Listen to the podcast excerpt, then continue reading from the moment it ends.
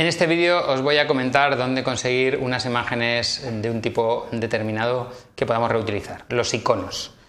Voy a comentaros tres fuentes de iconos, OpenClipArt, Icon Finder, Free Icons y Pickle. Nos vamos aquí, vamos primero a OpenClipArt. Aquí habrá colecciones de iconos que sean gratuitas y otras que tengan sus condiciones de uso, pero esta, por ejemplo, se puede utilizar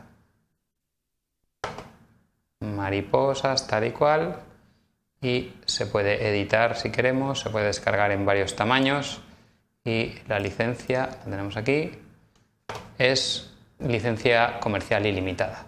En Free Icons, estos son todos del dominio público.